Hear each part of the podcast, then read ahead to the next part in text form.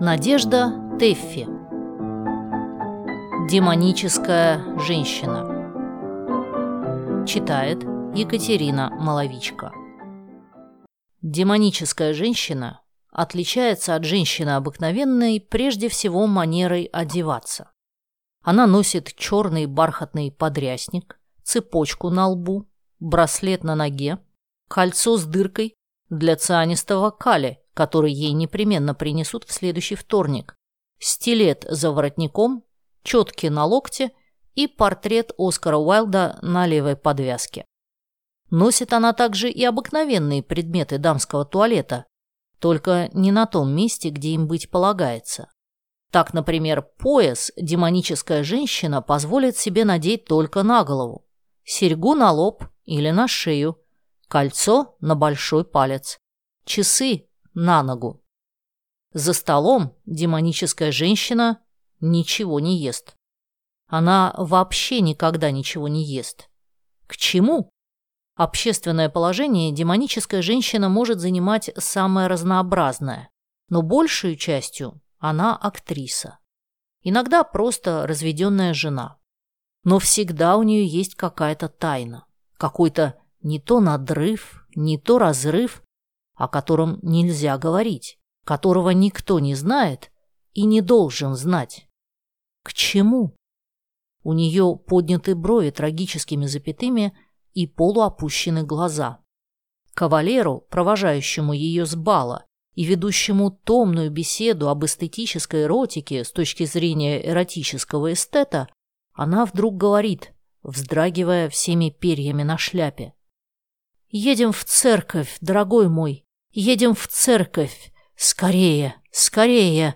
Я хочу молиться и рыдать, пока еще не взошла заря». Церковь ночью заперта. Любезный кавалер предлагает рыдать прямо на паперти, но она уже угасла. Она знает, что она проклята, что спасения нет, и покорно склоняет голову, уткнув нос в меховой шарф. Демоническая женщина всегда чувствует стремление к литературе и часто в тайне пишет новеллы и стихотворения в прозе. Она никому не читает их. К чему? Но вскользь говорит, что известный критик Александр Алексеевич, овладев с опасностью для жизни ее рукописью, прочел и потом рыдал всю ночь и даже, кажется, молился. Последнее, впрочем, не наверное а два писателя пророчат ей огромную будущность, если она, наконец, согласится опубликовать свои произведения. Но ведь публика никогда не сможет понять их, и она не покажет их толпе. К чему? А ночью, оставшись одна, она отпирает письменный стол, достает тщательно переписанные на машинке листы и долго оттирает резинкой начертанные слова «возвр», «квозвр», я видел в вашем окне свет часов в пять утра. Да, я работала. Вы губите себя, дорогая. Берегите себя для нас. К чему? За столом, уставленным вкусными штуками, она опускает глаза, влекомые неодолимой силой к заливному поросенку. «Марья Николаевна», — говорит хозяйке ее соседка, простая, не демоническая женщина, с серьгами в ушах и браслетом на руке, а не на каком-либо ином месте. «Марья Николаевна, дайте мне, пожалуйста, вина». Демоническая закроет глаза рукою и заговорит истерически. «Вина! Вина! Дайте мне вина! Я хочу пить! Я буду пить! Я вчера пила! Я третьего дня пила! И завтра... Да, и завтра я буду пить! Я хочу, хочу, хочу вина!» Собственно говоря, чего тут трагического, что дама три дня подряд понемножку выпивает. Но демоническая женщина сумеет так поставить дело, что у всех волосы на голове зашевелятся. Пьет. Какая загадочная. И завтра, говорит, пить буду. Начнет закусывать простая женщина, скажет, «Марья Николаевна, будьте добры, кусочек селедки». Люблю лук.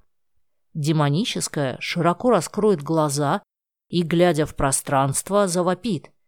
«Селедка? «Да, да, дайте мне селедки! Я хочу есть селедку! Я хочу, я хочу! Это лук? Да, да, дайте мне луку! Дайте мне много всего, всего! Селедки, луку! Я хочу есть! Я хочу пошлости! Скорее! Больше, больше! Смотрите все! Я ем селедку!» В сущности, что случилось? Просто разыгрался аппетит и потянуло на солененькое. А какой эффект? Вы слышали? Вы слушали? Не надо оставлять ее одну сегодня ночью. А то, что она, наверное, застрелится этим самым цианистым кали, которое ей принесут во вторник. Бывают неприятные и некрасивые минуты жизни, когда обыкновенная женщина, тупо уперев глаза в этажерку, мнет в руках носовой платок и говорит дрожащими губами. «Мне, собственно говоря, ненадолго. Всего только 25 рублей. Я надеюсь, что на будущей неделе или в январе я смогу».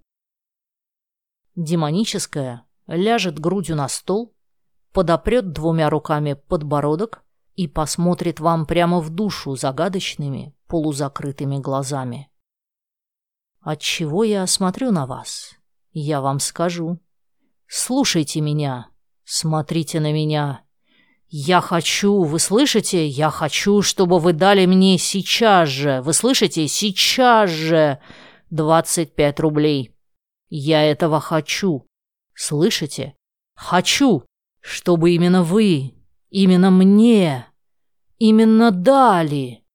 Именно двадцать пять рублей. Я хочу. Я тварь. Теперь идите. Идите. Не оборачиваясь. Уходите скорей. Скорей. Ха-ха-ха. Истерический смех должен потрясть все ее существо. Даже оба существа, ее и его. «Скорей! Скорей, не оборачиваясь! Уходите навсегда! На всю жизнь! На всю жизнь! Ха-ха-ха!»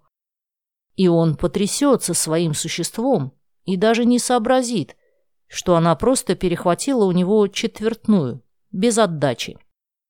Вы знаете, она сегодня была такая странная, загадочная. Сказала, чтобы я не оборачивался. Да, Здесь чувствуется тайна. Может быть, она полюбила меня. Тайна.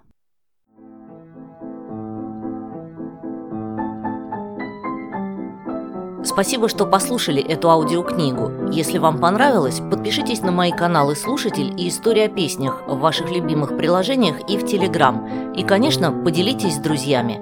Я ценю вашу поддержку.